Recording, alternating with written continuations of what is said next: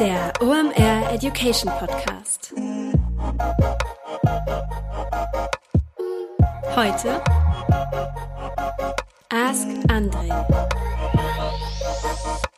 Es ist mal wieder Montag, Zeit für eine neue Folge OMR Education. Mein Name ist Rolf Herrmann, ich bin der Chefredakteur der OMR Reports. André Alper hat von euch mehr Post über die Feiertage bekommen als der Weihnachtsmann Wunschzettel. Grund genug für eine Ask Andre Episode mit drei sehr spannenden Themen. Ihr wisst, ihr seid hier die Programmdirektorin. Das heißt, ihr schickt eure Frage an André in einer E-Mail an report@omr.com. Mit ein bisschen Glück schafft es eure Frage in eine der nächsten Ask Andre Episoden und als Kirsche auf der Sahne bekommt ihr dann auch noch einen OMR Report eurer Wahl dazu und die Premium-Antwort von dem Großmeister des Internets, André Alper, auf eure digitale Frage. Drei spannende Themen haben wir heute vorbereitet. Wir starten rein mit LinkedIn. Dann geht's weiter zum Thema Ad-Budgetplanung für einen Online-Shop und dann zu einem sehr spannenden Thema. Und zwar geht's um Kindermarketing. Das habe ich so noch nie gehört. Da hat jemand einen Indoor-Freizeitpark und fragt André, wie er dafür Marketing machen kann, um diese sehr spezielle Zielgruppe von Kindern und Eltern zu erreichen. Also ein bunter Strauß von Internetwissen. Deshalb lehnt euch zurück, rückt eure AirPods zurecht und dann viel Spaß mit dem Großmeister des Internets, André Alper. Heute mit dabei Digital Effects. Das sind SEO-Spezialisten und SEO ist ein wesentlicher Bestandteil in deinem Channel Mix, über den du mal nachdenken solltest. Denn nichts lieben wir ja in diesen Zeiten als qualitativ hochwertigen organischen Traffic. Warum? Den müssen wir nicht einkaufen. Klar, SEO ist nicht for free. Du hast da gewisse Initialisierungskosten, um das Ganze aufzubauen. Danach generieren aber gut gemachte und SEO-optimierte Inhalte qualitativ hochwertigen Traffic auf deiner Website. Warum? Was geben Leute bei Suchen ein? Fragen, Probleme, die Suche Suche nach Dienstleistungen oder Produkten und dein gut gemachter SEO-Content ist dann die Lösung dafür. Du bist da also mit Riesenschritten durch den Funnel unterwegs. Wie gut das funktioniert, zeigt ein Beispiel, was uns Digital Effects mitgebracht hat. Die haben es zum Beispiel geschafft, bei einem E-Commerce-Kunden durch SEO innerhalb von zwei Jahren den Umsatz von 3,5 Millionen auf 16 Millionen zu steigern und das Ganze zu einem Zehntel der Kosten gegenüber Google Ads. Wenn du dein persönliches SEO-Potenzial auschecken möchtest, dann geh einfach mal auf digitaleffects.de slash omeducation. Da kannst du dich nämlich für eine Beratung anmelden, um dein SEO-Potenzial einzuschätzen oder dir auch mal eine zweite Meinung einzuholen.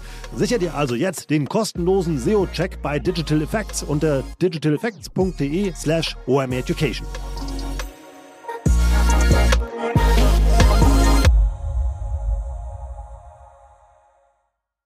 Der André fragt uns zum Thema Marketing auf LinkedIn über E-Mail. Und zwar, er fragt, wir haben eine Unternehmensseite, über die wir Beiträge posten. Die Beiträge stellen wir auch unseren Mitarbeitern über den Unternehmensbereich in LinkedIn zur Verfügung, damit sie die Inhalte anpassen und über ihre private Seite veröffentlichen können. Ist dies der beste Weg mit Unternehmenscontent bei LinkedIn und was sollen wir dabei beachten? Also André, du, mein Namensvetter, du sprichst hier äh, ein ganz klassisches Dilemma, vor dem Unternehmen bei LinkedIn stehen, eigentlich ganz gut äh, an. Und äh, es gibt quasi eine Kernherausforderung in meinen Augen. LinkedIn ist so gebaut äh, und aktuell bis auf weiteres wahrscheinlich wird es so bleiben, weil das einfach im Sinne des opportunistischen Sinne des Unternehmens LinkedIn ist ist, dass Personen eigentlich mehr organische Reichweite bekommen als Unternehmen. Denke, das ist relativ klar. Aus LinkedIn-Perspektive sagen die sich, die Leute, Menschen folgen am liebsten Menschen und Menschen wechseln halt eben auch leider Unternehmen. Und wenn ein Unternehmen Reichweite haben möchte und sprich ganz klar ein kommerzielles Interesse verfolgt durch das Posten des Contents, was es da rausbläst, dann kannst du doch gerne auch dafür zahlen. Und da kann man eben auch LinkedIn verstehen, dass sie das im Wesentlichen möchten. Das heißt, wenn quasi die Beiträge, die ihr da habt, über einen Mitarbeiter laufen würden, würden die wahrscheinlich über die Zeit viel mehr Reichweite akkumulieren. Aber die Kernherausforderung ist und bleibt, was, wenn dieser äh, Mitarbeiter das Unternehmen wechselt oder eben halt sich entscheidet, auch komplett anderen Content zu posten, weil ihn das eben auch interessiert.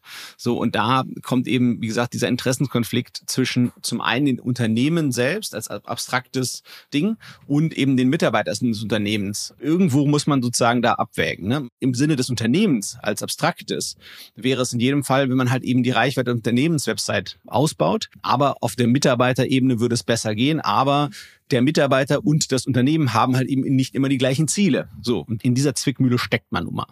So, ich glaube, wenn man jetzt mal hart im Sinne des Unternehmens denkt und das ausspricht, das Beste wäre, aus Unternehmenssicht, wenn die Mitarbeiter den Beitrag, den das Unternehmen einmal publiziert hat auf Unternehmensseite, wenn die den liken, sharen, kommentieren und da interagieren und mitdiskutieren.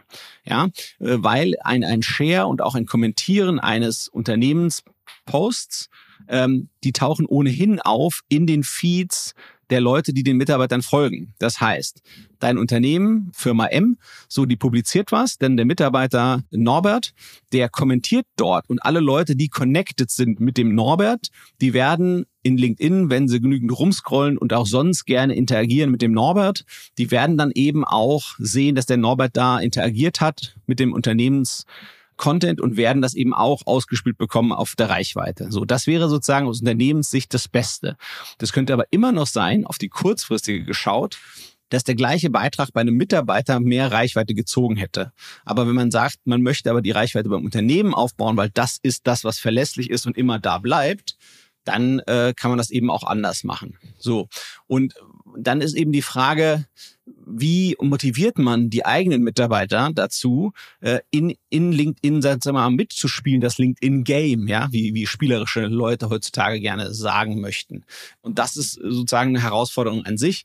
Ähm, ich glaube, du hast ja nur zwei Stellhebel. Man kann eben sagen, dass man diejenigen lobt und vielleicht sogar auch belohnt, die besonders stark interagieren bei den Unternehmensbeiträgen und diejenigen, die das gar nicht machen, vielleicht kann man die auch ähm, fragen nach Gründen, warum sie das nicht tun, um dann eben zu schauen, äh, was man besser machen kann bei den LinkedIn-Beiträgen, die man spielt als Unternehmen, damit man auch die Leute mitzieht, äh, die vielleicht das Ganze noch nicht unterstützen und äh, nachfeuern. Äh, vielleicht haben die ja auch Content-Ideen oder andere Themen, die sie dort spielen möchten, eben auch trotzdem im Sinne des Unternehmens ist. So, und man könnte auch dann überlegen, sagen wir mal, die, die, diejenigen, die diese als Moderatoren oder Diskussionsteilnehmer oder Diskussionsanheizer, wenn man es ein bisschen äh, reißerischer gern hätte, ob man die nicht incentiviert. Man sagt hier, äh, LinkedIn-Mitarbeiter des Monats, ja, oder sowas in der Art.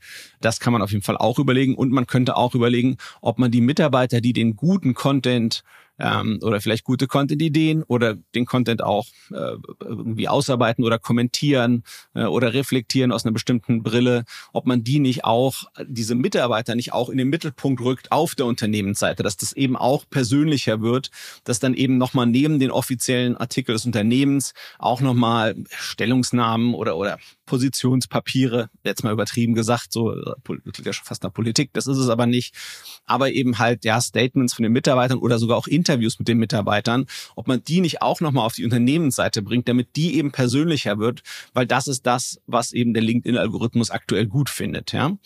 So, und was man eben auch machen sollte, was sicherlich auch hilft, wenn der Unternehmenspost, der sozusagen der Content, der dort live geht, wenn man dort Mitarbeiter verlinkt, man kann ja, wenn man ein Ad-Zeichen benutzt und dann den Namen tippt, dann kann man ja die Mitarbeiter verlinken und die benennen und auch eben in Vordergrund rücken. Da merkt man eben auch, dass sofort die Leute, die dort, wenn, wenn dort mehrere Leute quasi wie angepinkt werden, um, hey, hier ist dieser Content, ähm, sag doch mal deine Meinung, Peter, Karl und Maxchen, äh, und dann diskutieren die auch direkt mit, sind auch verlinkt.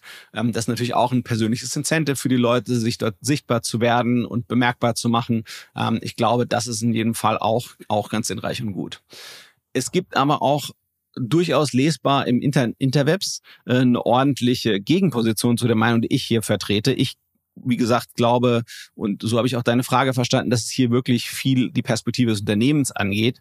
Ähm, wenn du dir die Leute anguckst, die sich im LinkedIn Marketing-Kosmos tummeln, da gibt's ja ganz viel äh, diese äh, Fraktion, die sagen wir mal ganz, ganz viel über Personal Branding funktioniert, wo die eben sagen, hier, du bei LinkedIn vor allem Personen ziehen, du als Person musst dich hier als Marke aufbauen. Und ich verstehe auch, dass es opportunistisch für die Person das Richtige ist, aber wenn, sagen wir mal, die Überlappung der Interessen der Person des Unternehmens nicht so groß sind, dann finde ich, ist das halt eben auch nicht so ganz so relevant. Ne?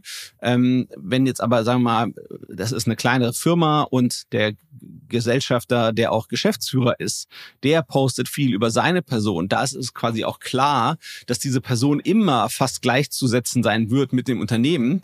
Dann würde ich sozusagen diesem Rat folgen und sagen, hey, okay, es macht Sinn, den Geschäftsführer da als Marke auf und auszubauen, weil der immer gleichbedeutend sein wird mit dem Unternehmen. Da sind die gleichen Interessen im Spiel und dann macht man sich das eben sozusagen zunutze. Aber es gibt ja genügend Unternehmen, wo das eben nicht so einfach der Fall ist. Und insofern, ich stimme mit dieser hochgradigen Verherrlichung und ausschließlichen äh, Ausrichtung auf ein Personal Branding im Kontext von LinkedIn, ähm, den finde ich zu einengend und meiner Meinung nach auch nicht immer im Sinne der Unternehmen selbst, sondern vornehmlich im Interesse der Leute, deren Personal Brand dann aufgebaut wird.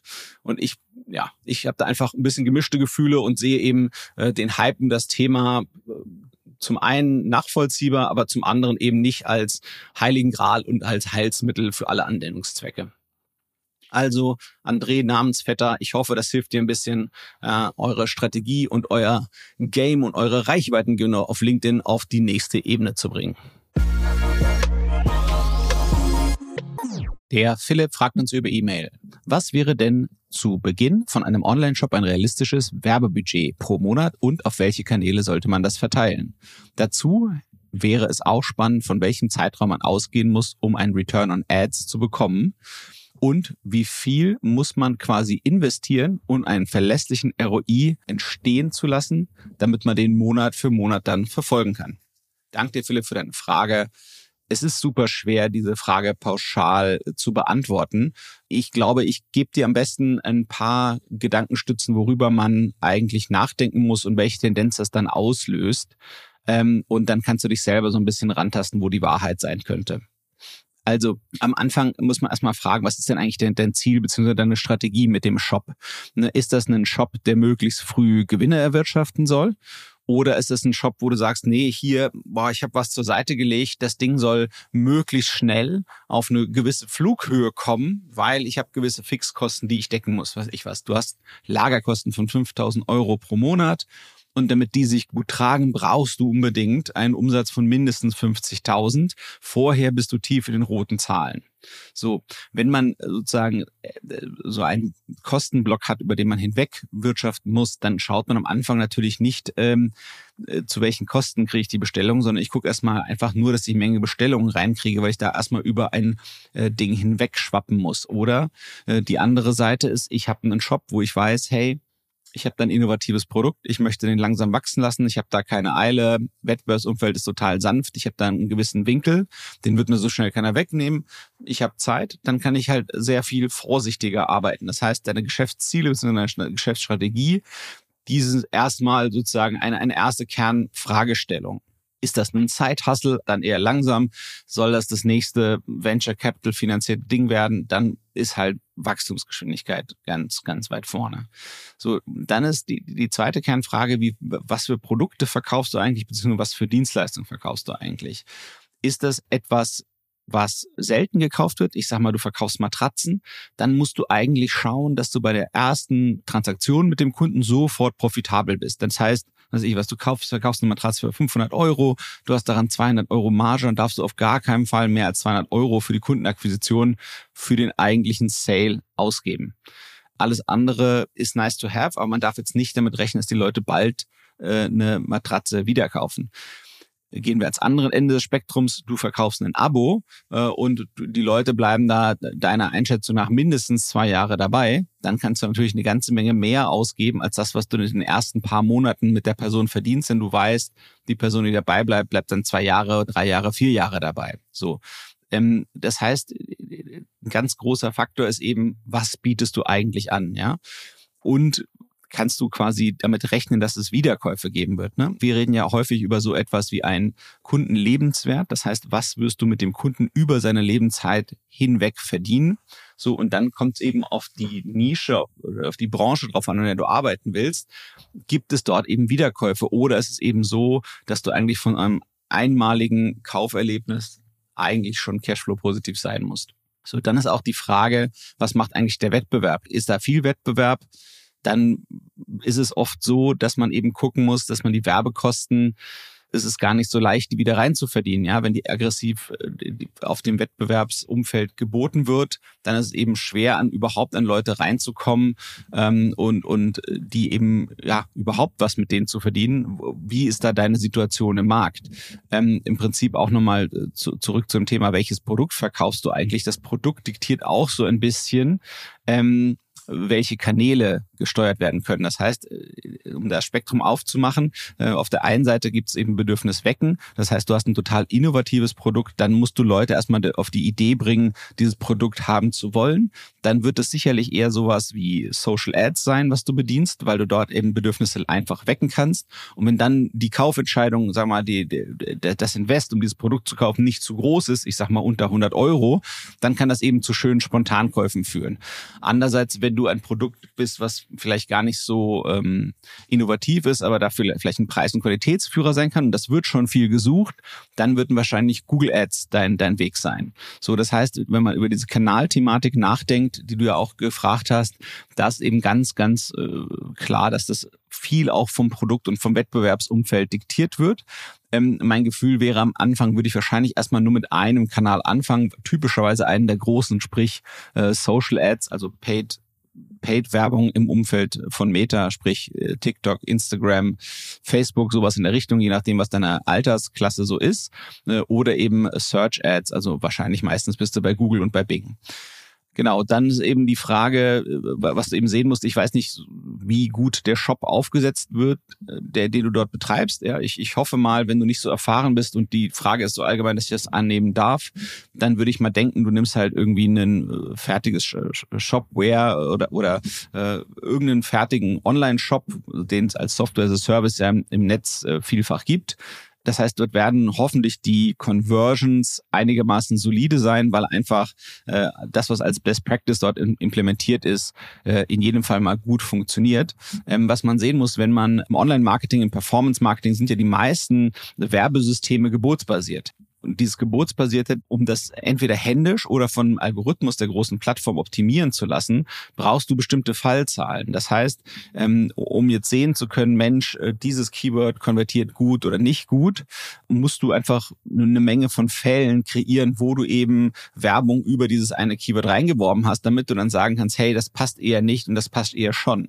Das heißt, was, was du eben nicht verschätzen darfst, es braucht eine gewisse Menge Volumen auf entweder einer bestimmten Zielgruppe mit einem bestimmten Werbemedium, mit einem bestimmten Targeting, äh, wenn du auf Social gehst oder wenn du auf Search gehst mit einem bestimmten Keyword und einer bestimmten Kampagnenart, damit du da überhaupt verlässliche Informationen bekommst, ob dieses Testbudget erfolgreich sozusagen investiert wurde oder nicht. Und dann kannst du dich eigentlich erst rantasten, um zu gucken, wenn du ein paar ähm, Experimente gemacht hast, dann auf dem ersten Kanal, den du beackerst, dass du dich dann einpendelst auf irgendwelche Kampagnen und Werbearten, die funktionieren und darauf fängst du dann an, den ROI zu optimieren. Ne? Was du eigentlich schon immer versuchst, ist wie gesagt, bei vielen Produkten, wo es geht, versucht man beim ersten oder zweiten Kauf äh, positiv zu werden. Aber es gibt eben auch reichlich Produkte, wo man eben weiß, wenn die Kunden erstmal da sind, dann bleiben sie dabei.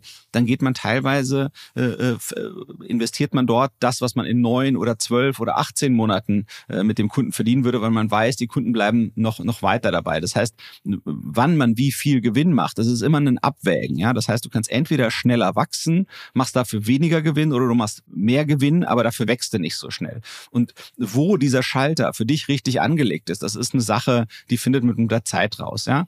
Äh, am Anfang ist es oft so, man, man macht viele Testballons, äh, das heißt, da ist viel Budget, wird auch ineffizient laufen und dann dampft man das runter auf etwas, wo das Budget sehr effizient läuft und ab da hat man eigentlich den Hebel in der Hand. Äh, will ich lieber 100 Kunden bekommen, an denen verdiene ich vielleicht nur zwei Euro oder sind mir lieber 20 Kunden, wo ich 10 Euro dran verdiene? Und was kann ich denn mit den Kunden danach machen? Ja, habe ich irgendwie eine gute, ein gutes E-Mail-Marketing, wo ich denen immer noch irgendwelche Cross-Sachen verkaufen kann, wo ich denen angrenzende Produkte verkaufen kann, Werbung machen kann, äh, was auch immer. So, also insofern, äh, du siehst, es hängt von ganz, ganz vielen Sachen ab. Äh, je nachdem, was sozusagen die Ziele sind und auch die Möglichkeiten dessen, was du dort vorhast. Ja, ich sag mal, wenn du irgendwie einen Shop haben willst, von dem du lebst, ist auch wieder die Frage, ne, was, was ist die Marge am, am eigentlichen Produkt? Nehmen wir an, du willst irgendwie so 50.000 Euro Umsatz im Monat haben und du hast vielleicht so ein 100 Euro Warenkorb. Das heißt dann, du brauchst halt irgendwie 50, 500 Transaktionen pro Monat. So. Und dann musst du eben sehen, äh, eine Conversion Rate bei Search, wenn es gut läuft, ist halt vielleicht, keine Ahnung, sagen wir mal fünf Prozent, damit du nicht zu hohe Ziele dir setzt. So. Und dann muss man eben sehen, okay, diesen einen Kanal erstmal dahin machen, dass man eben diese 500 Transaktionen bekommt. Und was die dann kosten, hängt halt wirklich ab vom Produkt. Ne? Wenn du halt Diamanten verkaufst, dann wird halt dich die Transaktion viel, viel mehr kosten, als wenn du irgendwelche ja, äh, lustigen Weihnachts-Überraschungsfiguren verkaufst. Also insofern, die, die Range ist relativ breit, Philipp. Insofern, ich würde vorschlagen, äh, erstmal dir im Kern klar werden, ist das ein Produkt, was du über Search oder über Social vertreiben willst? Sprich, ist es eher so, dass du ein Bedürfnis wecken musst oder eher ein Bedürfnis deckst? Und dann tauchst du erstmal ein, nur in diesen einen Kanal und versuchst sich darin erstmal äh, gut zu etablieren, bevor du dich irgendwo anders hinmachst. Und dann guckst du eben, was kann ich eigentlich im Shop machen, um den Kundenwert jenseits von dieser Kundenakquise besser zu machen. Ne? Weil das eine, was ich immer machen kann, ist, mehr Kunden zu einem besseren Preis reinholen. Das ist die eigentliche Kundenakquise. Aber diese Kundenakquisitionskosten, die dort entstehen, die stehen ja immer gegenüber dem Kundenlebenswert. Und der Kundenlebenswert, der wird gemacht im Shop. Und im Shop heißt, sprich, was ich was, äh, du verkaufst vielleicht ein Kissen und dann verkaufst du Bezüge und dann hast du halt noch mehr Bezüge und noch lustigere Bezüge und antiallergische Bezüge und Bezüge für ein Kissen, äh, das für einen Hund ist oder whatever. Damit kannst du insgesamt dann mehr aus den Bestandskunden rausholen. Das heißt, dort wird auch eben die Musik gemacht und eben auch im E-Mail-Marketing. Du hast deine Kunden, du bespielst sie immer gut mit E-Mails, du siehst, du kannst am Kunden viel mehr verdienen, als du initial vermutet hast. Das spült dann wiederum zurück in deinen Kundenakquisitionsbereich, wo du dann sagen kannst, hey, puh, ich, ich verdiene es am Kunden im Durchschnitt fünf Euro mehr. Das heißt, komm, lass mich mal mehr in die Kundenakquisitionskosten davon, sagen wir mal vier Euro davon stecke ich wieder in die Kundenakquisitionskosten. Dann kann ich mir wieder mehr leisten, dann kann ich wieder mehr Kunden reinholen. Das ist immer wie so eine Waage, äh, wo, wo sagen wir mal, die, die Gewichte hin und her schwappen, wo man immer wieder nachjustieren muss. Äh, insofern ist es, glaube ich, gut, am Anfang auf ein etabliertes äh, Shop-System zu setzen, sicherzustellen, dass man seine ähm, Analytics-Sachen dort gut implementiert hat, damit man eben alles messen kann äh, und, und monitoren kann und dann äh, ja geht so Stück für Stück voran. Das heißt, ich denke mal, wenn du so einen Kanal anfängst ähm, ähm, mit einem, keine Ahnung, ich, ich gehe mal von irgendwas wirklich Durchschnittlichem aus, 100 Euro Warenkorb, so, dann, dann wirst du mit ein paar zigtausend, denke ich mal, in drei bis sechs Monaten so eine erste vernünftige Set von Zahlen rausbekommen. So vielleicht, wenn du unbedingt eine, eine über den Daumen gebrochene Regel haben willst. Aber das hängt im Wesentlichen wirklich von, von dem Warenkorb ab und, und was für eine Art Transaktionen dort gemacht werden. Also Philipp, wir hoffen, das hilft dir weiter und dein Online-Shop geht gut ins Rennen. Heute mit dabei Pipedrive, neues Jahr, neue Ziele und vor allem, wenn du im Bereich Sales arbeitest, egal ob in einem großen oder kleinen Unternehmen, hast du sehr konkrete Sales-Ziele, die du erreichen sollst und vor allem auch möchtest. Ein strategischer Vorteil ist es dabei, wenn du den Überblick behalten kannst. Und dafür brauchst du das passende CRM und das ist Pipedrive. Pipedrive ist mehr als nur eine stumpfe Pipeline. Pipedrive bündelt nämlich alle relevanten Informationen zu einem Kunden für dich. Darin findest du sämtliche Vertriebsaktivitäten und Gespräche und vor allem verpasst du auch so keine Nachfassaktion und steigerst so signifikant signifikant deine Abschlusschance. Wir benutzen das hier bei OMR selber und es ist wirklich richtig einfach zu bedienen und sich darin zurechtzufinden und ein richtig tolles Tool. Also jetzt einfach mal pipedrive.com aufrufen und sicher dir da deine 14-tägige kostenlose Testversion und erreiche so viel einfacher deine Ziele für 2024.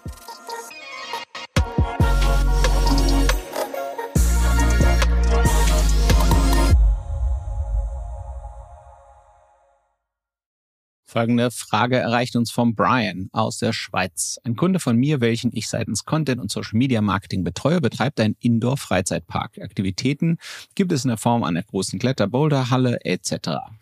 Die wichtigste Zielgruppe sind die Familien, sprich insbesondere die Elternteile, die die Kaufentscheidung bzw. Freizeitentscheidung der Familie treffen. Und das sind äh, eben bei einer jungen Familie häufig die Eltern. Es gibt als zusätzliche Zielgruppe die Kids, die sind unter 14 und können vielleicht selber mit den Freunden in den Park kommen, beziehungsweise bei den Eltern den Wunsch äußern, den Park zu besuchen. Nun habe ich mich das erste Mal mit dem Thema Kindermarketing auseinandergesetzt und frage mich, mit welchen Maßnahmen man das online umsetzen könnte. Wie wäre dein Vorgehen für Kindermarketing im Online-Marketing und in welchen Punkten unterscheidet sich Kindermarketing zum bekannten Online-Marketing, welches sich zum größten Teil an Erwachsene richtet? Gerade beim Tracking ist man teils auch zu Recht eingeschränkt. Ich würde mich sehr auf deine Antwort freuen. Vielen Dank im Voraus. Ja, danke Brian für deine spannende Frage. Es ist klar, so ein Thema, also ich bin selber Elternteil und äh, wenn ich so eine Frage äh, höre, dann kriegt es auf jeden Fall erstmal gemischtes Gefühl und ein Geschmäckle, weil ich eigentlich gar nicht möchte, dass meine Kinder Ziel von Marketingkampagnen werden. Ähm, nichtsdestotrotz ähm, ist es natürlich etwas, was passiert und es gibt Kindermarketing in jedem Fall. Insofern versuchen wir uns der Thematik so, so sanft wie möglich und trotzdem so äh, vorsichtig wie möglich ähm, zu nähern, so dass da für dich etwas Gutes gedanklich rauskommt und wir trotzdem ähm, äh, die Kinder schützen, so wie sie es auch verdienen, geschützt zu werden. Ich glaube, ganz, ganz am Anfang würde ich erstmal schauen, weil das Tracking im, im Bereich Kinder eben eingeschränkt sein wird und auch gut ist, dass es so ist, dass man vielleicht auf der Webseite das Ganze erstmal auch aufteilt von der äh, Zielgruppenkommunikation, dass man wirklich fragt, hier bist du ein Elternteil, äh, bist du ein Kind? dass man dann eben sozusagen so getrennte Bereiche schafft, die eben für Kinder sind. Und dann weiß man eben auch, wenn man woanders wirbt und der Einstieg passiert in den Kinderbereich, dass dann eben ein Kind ist, dass man dann eben wirklich beim Tracken und bei allen möglichen Sätzen von Reizen so vorsichtig und behutsam vorgeht, wie es der Sachverhalt bietet. Klar ist aber auch, dass, dass Kids Medien nutzen und teilweise äh, so, wie es vorgesehen ist, also quasi mit Erlaubnis und Verständnis der Kinder. Aber mein Gefühl ist, wenn ich mir Teenager anschaue, dass die meisten Eltern eigentlich weder durchdringen wollen noch durchdringen, wie ihre Kinder äh, Medien nutzen. Insofern ist das für mich ein großer Angst- und Sorgebereich, weil einfach die Eltern gar nicht medienmündig genug sind, um mit ihren Kindern die Mediennutzung geeignet zu steuern. Ich will da nicht zu tief rein. Das ist nun meine persönliche Sicht der Dinge, die ich trotzdem an der Stelle kundtun möchte. Und jeder, der Kinder hat, dem kann ich nur empfehlen, sich reichlich damit äh, auseinanderzusetzen, wie die eigenen Kinder Medien konsumieren. Ähm, ähm, wo, wo da Schranken sind, wie man diese Schranken zusammen bestimmen und aussteuern kann ähm, und was den Kindern gut tut und was sie vielleicht sozial äh, isoliert, wenn sie nicht darauf zugreifen können und was ihnen vielleicht aber trotzdem sie mental schützt vor Gefahren, die lauern. Das war jetzt mal das Wort zum Sonntag vorneweg, der Disclaimer. So, also wo sehe ich, dass Kinder reichweitenstarke Medien nutzen. Ganz klar weit vorne YouTube. Ich glaube, das ist eine extrem gute Anlaufstelle für das Thema, weil das eben du ja ein Erlebnis bieten möchtest. Ähm, das heißt, da gibt's gutes Videomaterial, das kann man bestimmt gut bei YouTube bewerben. Was ich mir insbesondere anschauen werde, wäre YouTube für Kids. Ähm, da, da gibt's ja so eine getrennte App auch und auch einen getrennten Bereich das wäre, glaube ich, meine Nummer eins Anlaufstelle, weil da, glaube ich, der Content, der dort drin läuft, wirklich geschützt ist und wirklich gut für Kinder ist. Genauso würde ich da eben nochmal schauen, das Thema Influencer. Also es gibt sicherlich Influencer für Kids. Die wären sicherlich eine, eine, eine spannende Plattform, um mit denen ins Gespräch zu kommen. Oder eben auch Elterninfluencer gibt es ja auch reichlich, die verschiedenste Aktivitäten, die man mit den Kindern machen kann oder Erziehungsthemen oder oder oder diskutieren. Die wären für mich auf jeden Fall auch eine Anlaufstelle. Und ich glaube, wenn man so einen Freizeitpark betreibt, dann geht's halt e-, eben auch, die, die Leute werden jetzt nicht überregional dahin kommen. Das heißt, die werden jetzt nicht hunderte von Kilometern fahren, dahin zu gehen, sondern dann gibt's eben, glaube ich, Leute, die eben regionale Influencer sind, die eben was Freizeittipps in der Region deines Kunden machen und so. Die wären für mich auch auf jeden Fall eine Anlaufstelle. Dann, was man äh, gucken muss, ist eben all die Sachen, die Social Media sind, ganz klassisch. Äh, Instagram und TikTok äh, seien da mal genannt, die wahrscheinlich eben bei der jungen Zielgruppe äh, extrem populär sind. TikTok ist für mich ehrlich gesagt ein rotes Tuch. Ich, ich glaube, das ist ein Instrument, was missbraucht wird äh, von der Institution, die dahinter steckt. Ich, ich hoffe, ihr könnt mit euren Kindern Mediennutzung möglich machen, die TikTok wirklich in einen extrem geschützten Käfig bringt, in dem es sein sollte. Nichtsdestotrotz, äh, junge Leute, äh, Jugendliche äh, gucken viel TikTok.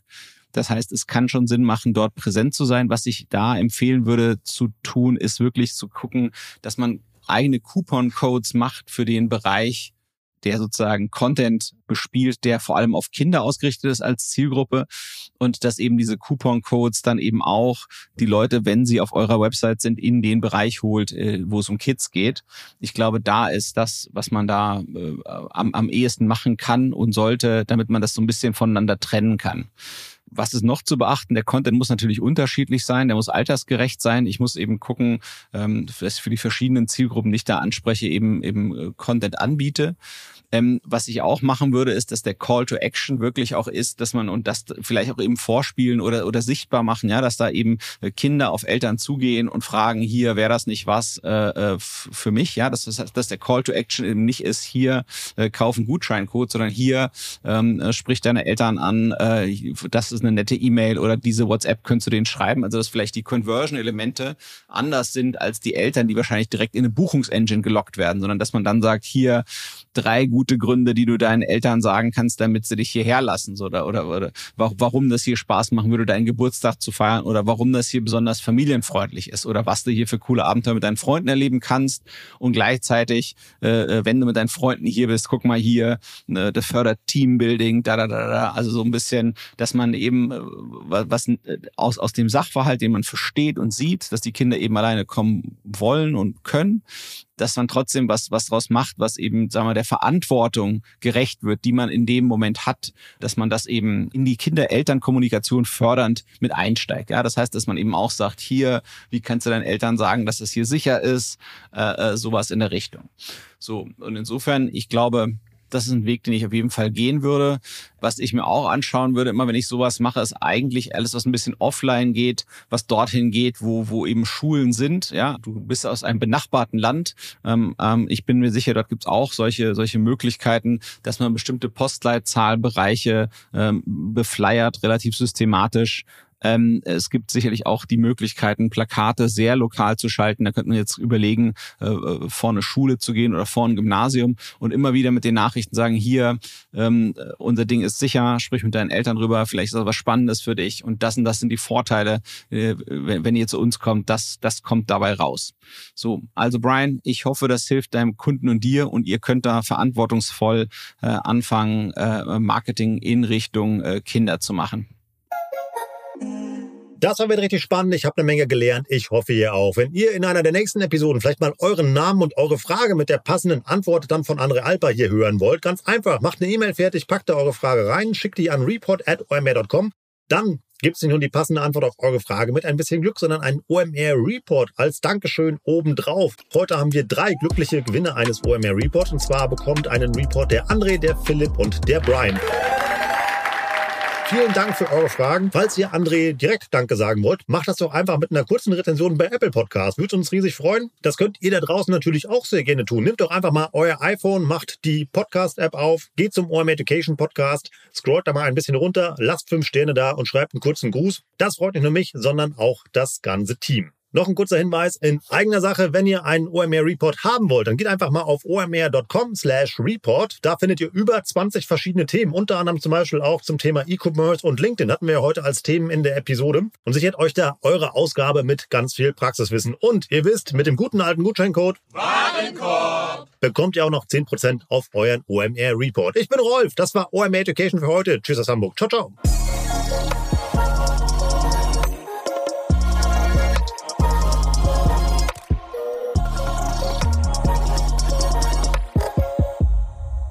Dieser Podcast wird produziert von Podstars bei OMR.